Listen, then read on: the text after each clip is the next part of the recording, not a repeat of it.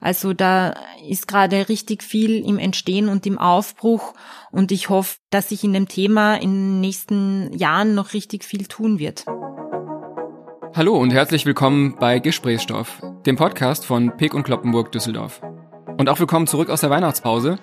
Ab sofort geht es wieder alle zwei Wochen mit spannenden Themen weiter.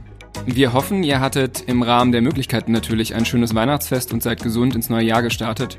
Lasst uns einmal zurückgehen ins Jahr 2020. In der letzten Folge vor Weihnachten war Reinhard Ruch Gast bei uns und hat mit uns zu Kundenbindung gesprochen und das neue Kundenkartenprogramm Insider einmal vorgestellt.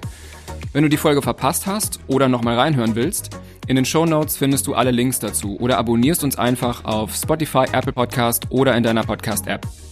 Wir sind Julia und Alex und wir freuen uns ganz besonders auf unseren heutigen Gast, Alena Power aus Wien. Alena ist Einkäuferin und erzählt uns heute, was man für den Job als Einkäufer oder Einkäuferin mitbringen muss, wie man die neuesten Trends findet und was Ordern bedeutet.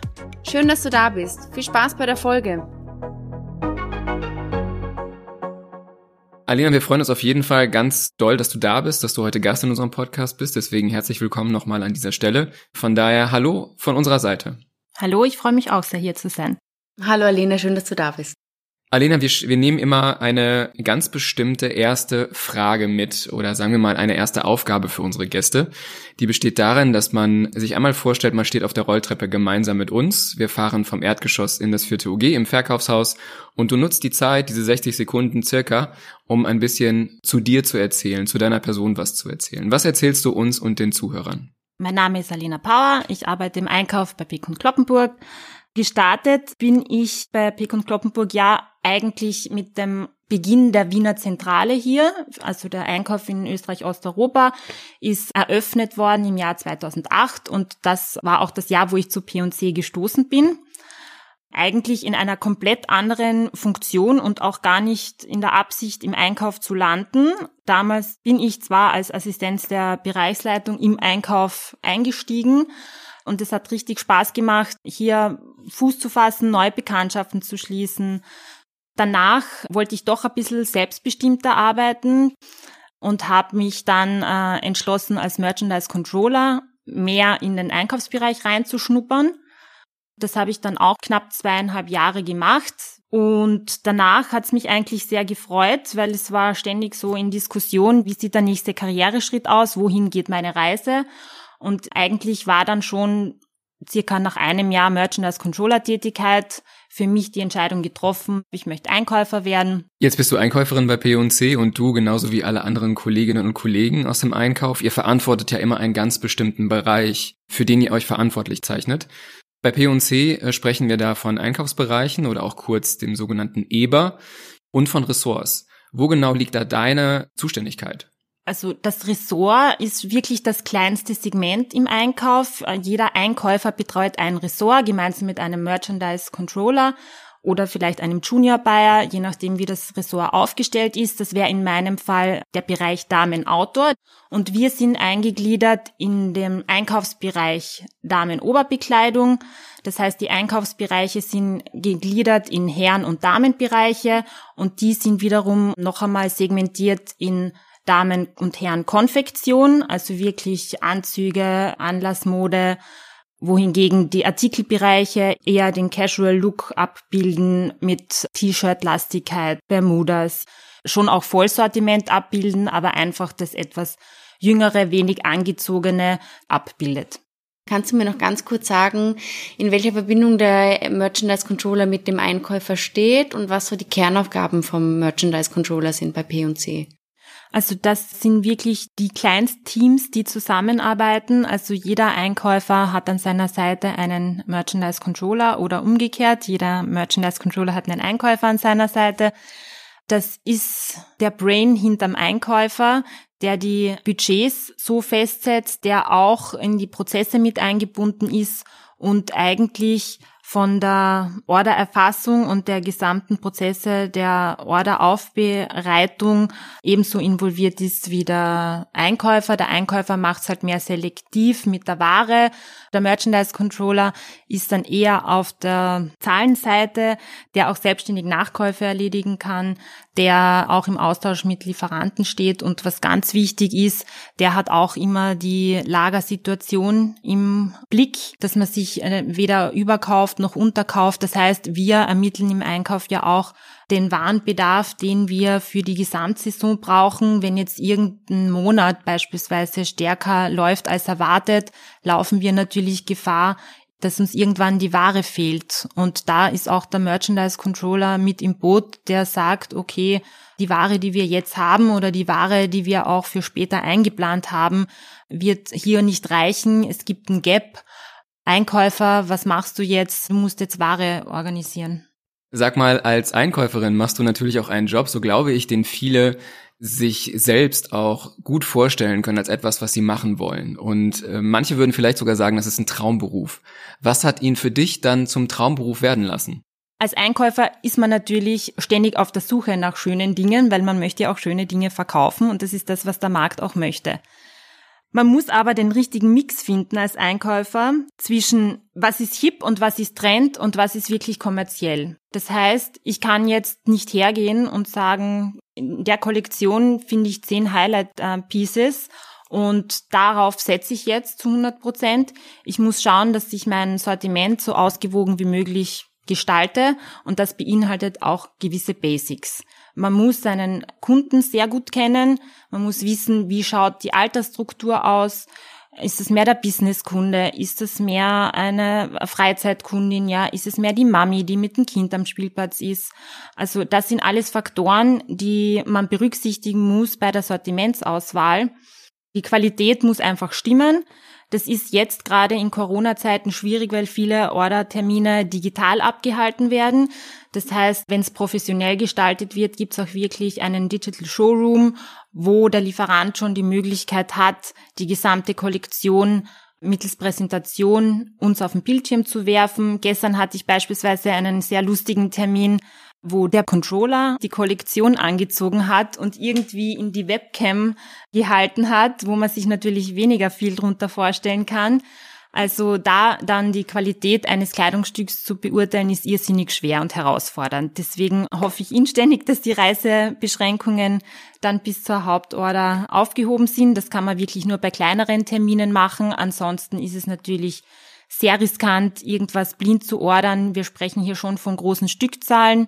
Also es sind ja tausende Stück, die wir dann teilweise pro Farbe kaufen. Wenn da dann die Qualität nicht wirklich stimmt und der Kunde Anstoß in irgendeiner Form findet an der Passform, an kleinen Details, ja, dass jetzt der Zip beispielsweise nicht gut funktioniert und hakt.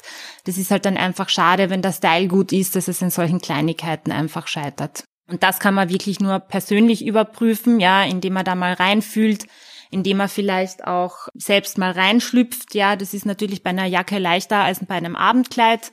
Aber im Regelfall ist es wirklich so, dass kollektionsabhängig auch wirklich Models beim Termin mit dabei sind, die ja alles anprobieren und überwerfen. Wobei das manchmal halt echt tricky ist, weil welches Model schaut nicht gut aus in irgendeinem Teil, ja. Also oft ist es ganz gut, wenn man sich selbst das mal überwirft und sieht, wo es eine Falte wirft oder wie es halt aussieht, wenn man nicht Größe 34 hat, ja. Alex, dadurch, dass äh, wir heute in Österreich in der Mehrzahl sind, das muss ich jetzt einfach mal ausspielen. Sagt man in Deutschland auch ein Zip oder sagt man Reißverschluss? Das ist definitiv ein österreichisches Wort. Also hier sagt man Reißverschluss. Ah, sehr cool. Also hätte ich jetzt meine Hand ins Feuer gelegt. ich habe mir während des Sachen mir gedacht, ein Zip, das, äh, das muss ich jetzt fragen. Alena, zum Thema Ordern äh, möchte ich danach noch gern was wissen, möchte ich dann äh, noch mal ein bisschen genauer fragen. Ich würde vorab aber gern ein bisschen mehr über das Profil der Einkäuferin ganz grundsätzlich erfahren. Kannst du beschreiben, wie so ein typischer Arbeitsalltag bei dir ausschaut? Jetzt vielleicht auch ein bisschen weg von Corona, wie er normalerweise ausschaut und was sich jetzt durch Corona explizit geändert hat. Der klassische Arbeitsalltag ist sehr davon abhängig, in welcher Phase des Einkaufs oder äh, des Jahres man sich befindet. Also man kann das Jahr grob unterteilen in Orderphasen, in Bewirtschaftungsphasen Wir als Einkäufer sind ja eigentlich immer drei bis sechs Monate unserer Zeit voraus. Das sind so die Produktionszeiten, die es braucht, um die Ware wirklich auf die Fläche zu bekommen. Das heißt, im Januar ordern wir eigentlich bereits für nächsten Winter, im Juli ordern wir bereits für nächsten Sommer. Ja, unsere Saisonen sind extrem verschoben. Davon ist natürlich abhängig, in welcher Phase ich mich gerade befinde, äh, wie mein Arbeitsalltag aussieht. Ja, wenn ich in der Orderphase bin, habe ich meistens Tagwache um 5 Uhr. Dann geht's zum Flughafen und dann ähm, ist man eigentlich so um 9.30 Uhr beim ersten Ordertermin, beim ersten Lieferanten. Und dann geht's eigentlich gleich in Medias Res. Meistens spricht man dann, man hat sich vorbereitet und gleicht einmal die Zahlen ab. Auch die jeweilige Marke oder der Key-Account ist interessiert, wie was gelaufen ist. Oftmals sind auch die Designer vor Ort, die das Feedback dann gleich aufnehmen und umsetzen. Das heißt, es werden die ganzen KPIs besprochen. Ja, was, wie war die Abverkaufsquote? Was hätte verbessert werden können? Man gibt so richtigen Abriss, wie die gesamte vergangene Saison abgelaufen ist. Auf alle Fälle wird dann die Kollektion vorgeführt. Man bewertet natürlich auch je nach Produktgruppe, wie sind die einzelnen Anteile welchen Daunenanteil hatte ich, wie viel Wallstyles brauche ich. Andere schauen, wenn sie Vollsortiment kaufen, was war meine stärkste Produktgruppe, was Sweat, was Blusen, was Hosen und entsprechend wird dann auch zum Teil vorselektiert. Allerdings haben wir natürlich auch die Freiheit, wenn sich jetzt ein Trend abzeichnet, wenn irgendein Teil in der Kollektion besonders toll ist, was uns begeistert, dann können wir das natürlich auf alle Fälle mit aufnehmen und auch gewichten. Das heißt, die Gewichtung bleibt komplett uns überlassen. Wenn ich jetzt einen Print extrem schön finde, kann ich den bis in die kleinste Hauseinheit ziehen, ja. Wenn ich sage, okay, das ist jetzt ein Style-Highlight, das würde ich jetzt einem ländlichen Kunden nicht zutrauen, das schreiben wir in die Kärntner Straße, dann ist es so und ich kann das für mich entscheiden, wo ich welches Teil, welchen Style, welche Farbe platziert haben möchte. Und das ist eigentlich wirklich das Schöne, dass man sehr genau auf den einzelnen Standort eingehen kann. Man kann das Farbbild steuern, man kann ähm, eher in die sportive Richtung gehen, man kann eher in die coole Businesswelle äh, gehen. Also ganz abhängig davon, was der Standort gerade braucht. Ansonsten hat mein Job natürlich sehr viel mit der Zahlenanalyse zu tun also den Umsatz beziehungsweise die Umsätze zu monitoren und zu sehen, ist die Auslieferung pünktlich, welcher Standort performt gut, welche Marke ist gut, wo kann ich eventuell nachkaufen, wo bin ich Unterschnitt, wo kann man Warenverschiebungen machen. Das sind alles Dinge, die ich so in der Bewirtschaftungsphase mache, weil am Ende der Strecke werden wir danach bewertet, wie gut laufen die Dinge, wie schnell drehen sie sich raus. Dann hast du mir auch schon äh, in dem Fall die nächste Frage vorgegriffen. Also was sind so typische Aufgaben? Das heißt, das ist äh, ja auch schon ganz schön beschrieben. Das heißt, es ist mehr als das, was man sich vorstellt, dass man in Showrooms sitzt und sagt, das möchte ich, das möchte ich. Das heißt, der Job klingt auch sehr zahlenlastig. Er ist zahlenlastig. Am liebsten würde ich natürlich in den Showroom gehen und sagen, das möchte ich, das möchte ich, das möchte ich. Aber ich muss ja denken, was möchte mein Kunde? Und das kann ich halt nur fühlen, indem ich die Zahlen interpretiere, beziehungsweise was auch die wenigsten wissen. Wir sind ja auch in den Verkaufshäusern als Einkäufer aktiv im Verkauf unterwegs. Und zwar gibt's da diese Verkaufssamstage, nennen wir das, wo wir gemeinsam mit unseren Chefs auch vor Ort sind, das Sortiment besprechen und auch wirklich Kontakt mit den Kunden haben. Das heißt, ich kann selbst messen, ob ich ein ausgewogenes Sortiment auf der Fläche habe, ob ich sowohl die 20-jährige Partymaus als auch die 60-jährige Oma, die vielleicht mit dem Enkelkind äh, schnell mal in den Kindergarten möchte, bedienen kann. Außerdem ist es wichtig, die Qualität und die Passform vor allem zu kontrollieren. Das heißt, ich muss schon selbst an die Ware gehen und wissen, ist das Teil auch wirklich so, wie es das Sample versprochen hat beim Ordertermin selbst. Da sind leider manchmal schon Abweichungen festzustellen, weil ein Produzent nicht so gut gearbeitet hat, weil irgendwas durch den Transport beschädigt wurde. Das sind alles Dinge, die man selbst kontrollieren muss und dann auch im Endeffekt dem Lieferanten Feedback geben kann, um zu sagen, hey, da gibt's leider Mängel, da müssen wir einen Austausch vornehmen oder gibt's da noch irgendwas, wie man das reparieren kann. Also wir haben auch schon äh, Chargen von Jacken zurückgeschickt und nochmal zum Aufbereiter gehen lassen, damit die Polsterung und das Padding richtig aufgeblasen wird, ja. Mhm. Damit die Qualität in dem Fall schlussendlich auch im Verkauf so passt, wie du sie eingekauft hast. Genau. Alina, jetzt hast du ja schon zwei ganz wichtige Eigenschaften einer Einkäuferin, eines Einkäufers genannt. Das heißt einmal das Interesse an Zahlen beziehungsweise keine Angst zu haben vor Zahlen und aber auch die Freude am Umgang mit Menschen. Was sind sonst noch Eigenschaften, die du mitbringst, die dir in deinem Joballtag helfen? wo du den Zuhörern draußen sagen würdest, das sind einfach wichtige Eigenschaften, die man mitbringen sollte? Mit Sicherheit Selbstorganisation und Flexibilität. Flexibilität allein deswegen, weil es gibt Flugausfälle, es gibt Cancellations, es gibt Krankheitsfälle.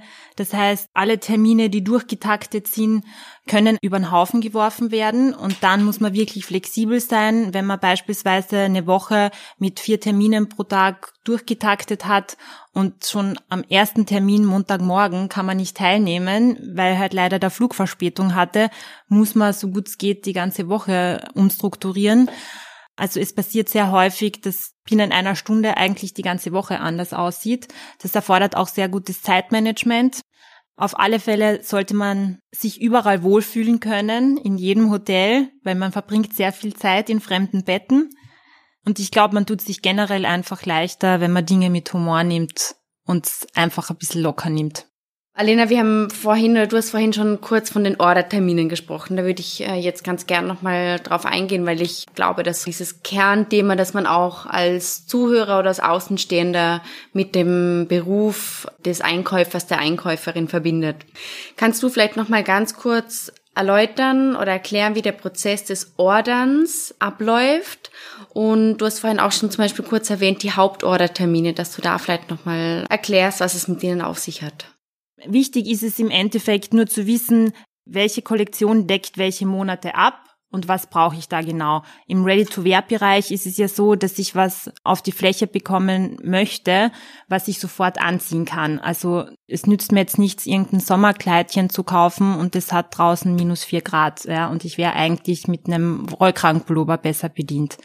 Also die kleineren Liefertermine, da ist es manchmal auch so, dass die Lieferanten wirklich mit den Teilen zu uns kommen in die Zentrale und wir können das dort abmustern, wohingegen bei einer Main-Kollektion, die irrsinnig umfangreich ist, wäre es allein technisch gar nicht möglich, das alles einzupacken. Dann muss man halt dann wirklich vor Ort hinfahren. Man ist im Showroom, man ist beim Produzenten vielleicht und geht das dann vor Ort durch. Und vor Ort, du hast vorhin auch schon erwähnt, du reist sehr viel. Wo ist dann vor Ort? Bei mir ist es primär Düsseldorf. Dann sind es natürlich Messetermine. Das ist meistens in Berlin oder auch in Kopenhagen. Aber das ist wirklich komplett davon abhängig, welches Ressort man betreut. Vieles in Österreich spielt sich auch in Salzburg ab. Also die meisten Showrooms sind eigentlich in Salzburg und Umgebung. Und in Deutschland ist es dann eigentlich auf München und Düsseldorf aufgeteilt, mit Ausnahme von wirklich großen Firmen, die gar keine Agenturen mehr beschäftigen, sondern die wirklich in ihren Firmen sitzen, die Order abhalten. Mhm. Und bei diesen Orderterminen bist da nur du da oder ist da nur der Einkäufer da oder kommt da auch jemand noch mit? Das ist ganz davon abhängig, erstens, wie groß die Marke ist, also das heißt, welche Wichtigkeit sie für Peck und Kloppenburg hat welche Dinge man vielleicht gerade verhandelt mit dem jeweiligen Lieferanten. Also es kann durchaus sein, dass bei manchen Terminen eingangs die Unternehmensleitung oder ein Bereichsleiter mit dabei ist. Aber ich sage mal, zu 95 Prozent sind wir als Einkäufer dort alleine und wir versuchen aber schon, das so zu koordinieren, dass zumindest die Einkäufer der jeweiligen Bereiche, also des stationären Deutschlandgeschäfts und des Onlinehandels, dass wir den Termin zu dritt machen. Du hast es vorhin auch schon kurz angesprochen. Durch Corona hat sich allein schon das Reiseverhalten enorm geändert, beziehungsweise ist eigentlich komplett flach gefallen. Wie schnell hat das funktioniert, dass hier solche Termine auch digital online stattfinden konnten und wie ist das für dich? Es hat sich jeder extrem bemüht in dieser Phase, weil jeder natürlich erst einmal vom Kopf gestoßen war. Die meisten Termine, Gott sei Dank, also der Lockdown kam dann erst im März. Das heißt, wir konnten die meisten für uns wichtigen Ordertermine auch wirklich noch persönlich wahrnehmen. Aber also es war dann wirklich sehr unkonventionell vom WhatsApp Bild hin und her schicken bis zum Teams Call bis einfach nur zur Versendung von PDFs, ja, wo man sich dann wirklich durch 100 Seiten Katalogmaterial durcharbeitet und dann eine Shortlist abgibt mit, okay, bitte zeig mir jetzt noch einmal im Detail Style X auf Seite 24. Also es hat sehr unterschiedliche Herangehensweisen gegeben, aber in Summe bin ich sehr positiv überrascht gewesen, dass es wirklich jeder geschafft hat, äh, in irgendeiner Form ein kleines Digitalpaket, sage ich mal, zu schnüren, das er auch wirklich zeigen konnte und mit dem man gut zurechtkam letztendlich. Liebe Alena, wir haben auch für unsere Gäste, und dazu zählst du natürlich jetzt heute auch, auch immer ein spontanes Element vorbereitet. Das ist unser Word-Rap. Und in diesem Word-Rap werde ich Sätze beginnen und du darfst sie gerne vollenden, so spontan wie du es möchtest und mit Worten füllen, auch gerne mit Sätzen füllen, was auch immer dir dazu einfällt. Ich würde mit dem ersten Satz einmal starten. Ich bin von Natur aus. Unkompliziert. Wie äußert sich das bei dir? Sagen mir, wann ich wo sein soll und ich bin dort. Eigenschaften, die ich an Arbeitskollegen schätze, sind Ehrlichkeit, Loyalität und Humor. Eigenschaften, die ich an anderen nicht schätze. Ungenauigkeit, also Unaufrichtigkeit. Wenn man Fehler gemacht hat, muss man den auch eingestehen können. Und obwohl ich selbst ein kleiner Sturkopf bin, wenn man zu stur agiert und sich auf keine Diskussion einlassen möchte, das stört mich dann schon ein bisschen. In meiner Freizeit mache ich gern. Sport oder auch nichts. Das ist ganz von meiner Laune abhängig. Aber auf alle Fälle bewege ich mich gern draußen in der freien Natur oder wenn es mir möglich ist, mache ich auch gern Reisen. Lachen kann ich über. Alles Mögliche. Das ist das Schöne. Also Lachen ist extrem wichtig und ich hoffe, das behalte ich mir bei, dass ich lange und über viel lachen kann in meinem Leben. Das sind doch schöne Ziele. Es folgen noch zwei Sätze, die mit dir als Einkäuferin natürlich nochmal im Besonderen irgendwie verbunden sind. Der erste beginnt mit Mein Lieblingsteil im Kleiderschrank ist ein pinker Jumpsuit. Ich liebe ihn. Da hat man automatisch gute Laune, wenn man ihn trägt. Wenn ich ein Kleidungsstück wäre, dann wäre ich. Ich glaube, ich wäre meine Bikerjacke, meine Lederjacke. Die hat schon so viel mit mir durchgemacht. Die ist auch sehr flexibel, man kann sie zu allem tragen. Ich mache auch alles mit. Also ich glaube, ich wäre am ehesten eine Lederjacke, ja. Alex, das kennst du irgendwo her? Ich habe heute auch eine dabei. Eine Bikerjacke übrigens. Ja. Jetzt hast du uns schon durch die Ordertermine ein bisschen geführt. Du hast uns gezeigt oder verständlich gemacht, was es bedeutet, mit Lieferanten eng zusammenzuarbeiten, aber auch in Zeiten von Corona mit ihnen zu arbeiten und wie du da durch die Kollektion gehst und wie du entscheidest, was du in eine Kollektion, in ein Sortiment mit reinnimmst. Dabei ist aber natürlich auch, und es klang gerade schon ein bisschen durch, als du von deinem Style erzählst und von möglichen Prints und Farben, dabei ist es ja auch immer wichtig, Trends im Auge zu halten und Trend zu sein und vielleicht in deinem Fall ganz speziell für den Bereich Outdoor, also für Jacken und Mäntel im Schwerpunkt. Wie informierst du dich über Trends, über das, was angesagt ist, über das, was du brauchst? Also meine Inspiration hole ich mir aus dem Straßenbild beziehungsweise auch von den Messen. Man geht über die Messen und sieht zu 90 Prozent, sage ich mal, Dinge, die man schon gesehen hat. Und dann gibt's eben diese 10 Prozent, wo man sich denkt, das ist toll, da möchte ich einhaken, das möchte ich auch zeigen. Und wenn es auch nur ein kleiner Bruchteil ist, aber dann sind es eventuell Farben, die einem ins Auge springen ähm, und die man noch nicht gesehen hat. Oder dann ist es irgendeine Wollqualität oder eine Struktur, wo man sich denkt, das wäre ja eine tolle Ergänzung aber natürlich hat man immer das Basic-Sortiment, sage ich mal. Es wird halt die klassische Theaterkundin geben, die einfach einen schwarzen langen Mantel sucht, ja. Und den muss man genauso zeigen können wie eine crazy Metallic Jacke im pinken Farbverlauf. Tatsächlich kann ich die Neugier von so ein paar Zuhörern oder vielleicht insbesondere Zuhörerinnen schon spüren. Kannst du uns verraten, was sind denn so Trends im Frühjahr, Sommer für den Outdoor-Bereich? Für den Outdoor-Bereich geht's in der Woll-Thematik stark wieder zurück in die Pastelltöne. Da hat's ganz tolle Flieder, Rosétöne gegeben, die ich wunder wunderschön finde. Leder ist nicht nur im Outdoor-Bereich, sondern als Ganzes wieder ein ganz wichtiges Thema. Das fängt bei Jacken an und hört natürlich bei Shorts und äh, Lederröcken auf. Also das freut mich persönlich besonders, weil es gibt nichts Schöneres für mich als eine coole Bikerjacke, die man einfach über alles tragen kann, ja, die man abdressen kann, die einfach Spaß macht, die einfach zu allem passt und man für jede Gelegenheit gekleidet ist. Und ansonsten, glaube ich, gibt's ganz tolle Prints. Sowohl floral als auch mit so ethnischem Muster, je nachdem, worauf man steht. Das geht dann allerdings schon wieder mehr in die Kleiderrichtung. Trends sind ja auch vom Verständnis her, so habe ich das zumindest immer wahrgenommen, auch immer eine Folge eines im weitesten Sinne gesellschaftlichen Stimmungsbildes. Ja? Also es finden sich ja in Trends, gerade auch in der Mode. Und wir haben das in einem unserer Podcasts auch schon mal festgestellt, gemeinsam mit Carsten Lux, Mode drückt auch Emotionen irgendwo aus. Trotzdem gibt's ja manche Trends und wiederum auch manche Kunden, die sich dann von diesen Trends nicht angesprochen fühlen oder wo man vielleicht auch eine Saison zu früh mit ist. Das kann eine Farbe sein, das kann ein Style sein. Hast du da schon mal daneben gelegen? Und wenn ja, womit hast du daneben gelegen? Ich glaube mit meiner Metallic-Jacke im Farbverlauf. Tja, habe ich damit daneben gelegen. Also in Metallic so folierte Jacken sieht man extrem viel, aber es kommt dann wirklich drauf an, wie mutig ist der Kunde, dass er sich das wirklich kauft. Ich glaube, es ist die meist anprobierteste Jacke, aber es kommt halt leider nicht zum Kauf.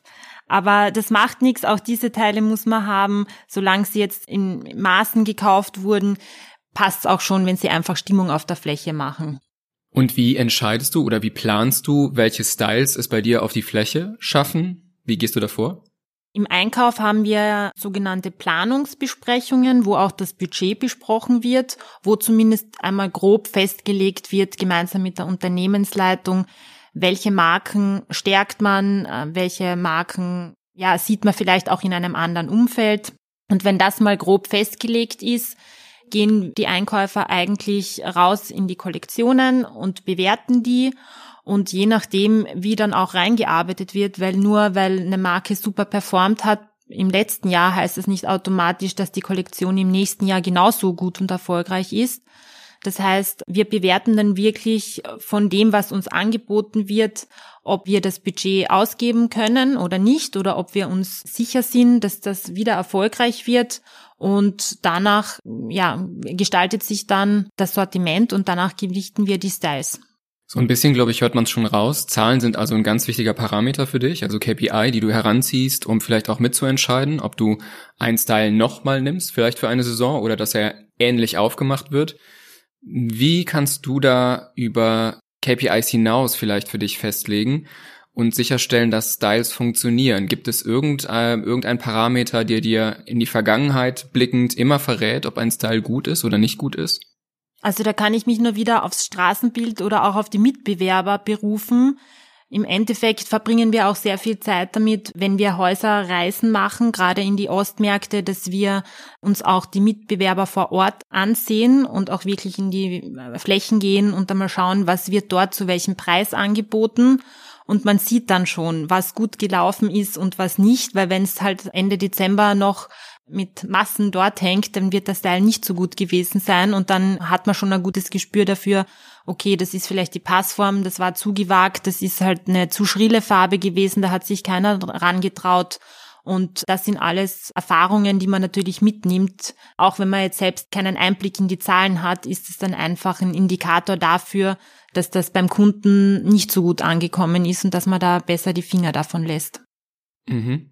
Alena, lass uns mal thematisch noch ein bisschen einen Schwenk machen. Und zwar Nachhaltigkeit im Einkauf. Ein Thema, was dich beschäftigt als Einkäuferin, was aber auch Kunden beschäftigt. Und du wirst es ja sicherlich auch merken, hier und da an Verkaufstagen, die du, in, die du dann samstags unterwegs bist in den Häusern.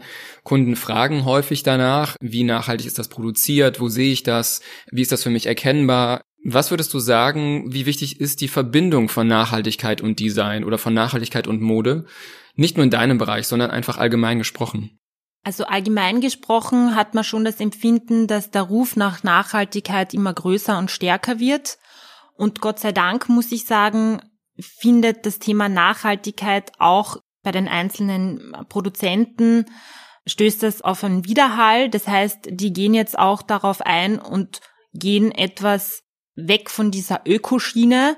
Früher war es wirklich so, jedes nachhaltige Teil hat auch entsprechend danach ausgesehen.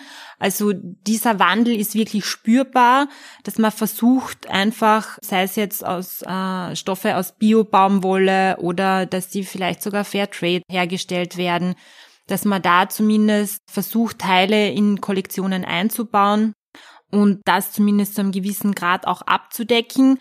Da gibt's extrem viel Innovation und extrem tolle Design- und Färbetechniken jetzt allein schon, ja, um da ein bisschen von den Chemiefarbstoffen wegzukommen.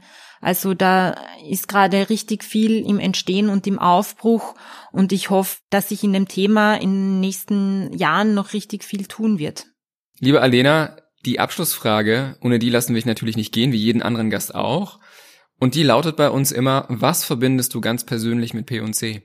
Ich verbinde mit P&C einfach ein erfolgreiches, cooles Unternehmen, das ständig auf der Suche nach Innovation ist und unterm Strich, glaube ich, sehr, sehr gute Leute selektiert hat und in seinem Team hat.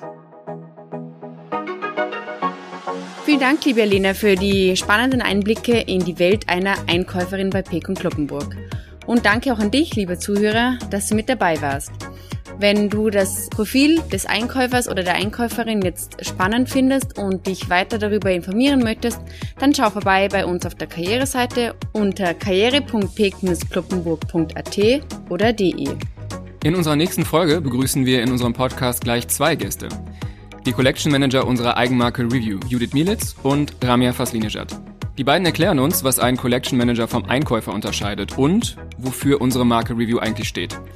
Die nächste Folge bringt also ziemlich coole Insights mit sich. Unter anderem natürlich dann zu unserem unternehmenseigenen erfolgreichen Young Fashion Brand Review. Um diese und weitere Folgen nicht zu verpassen, abonniere uns gerne auf Spotify, bei Apple Podcast oder in deiner Podcast-App. Bis bald und wir hören uns.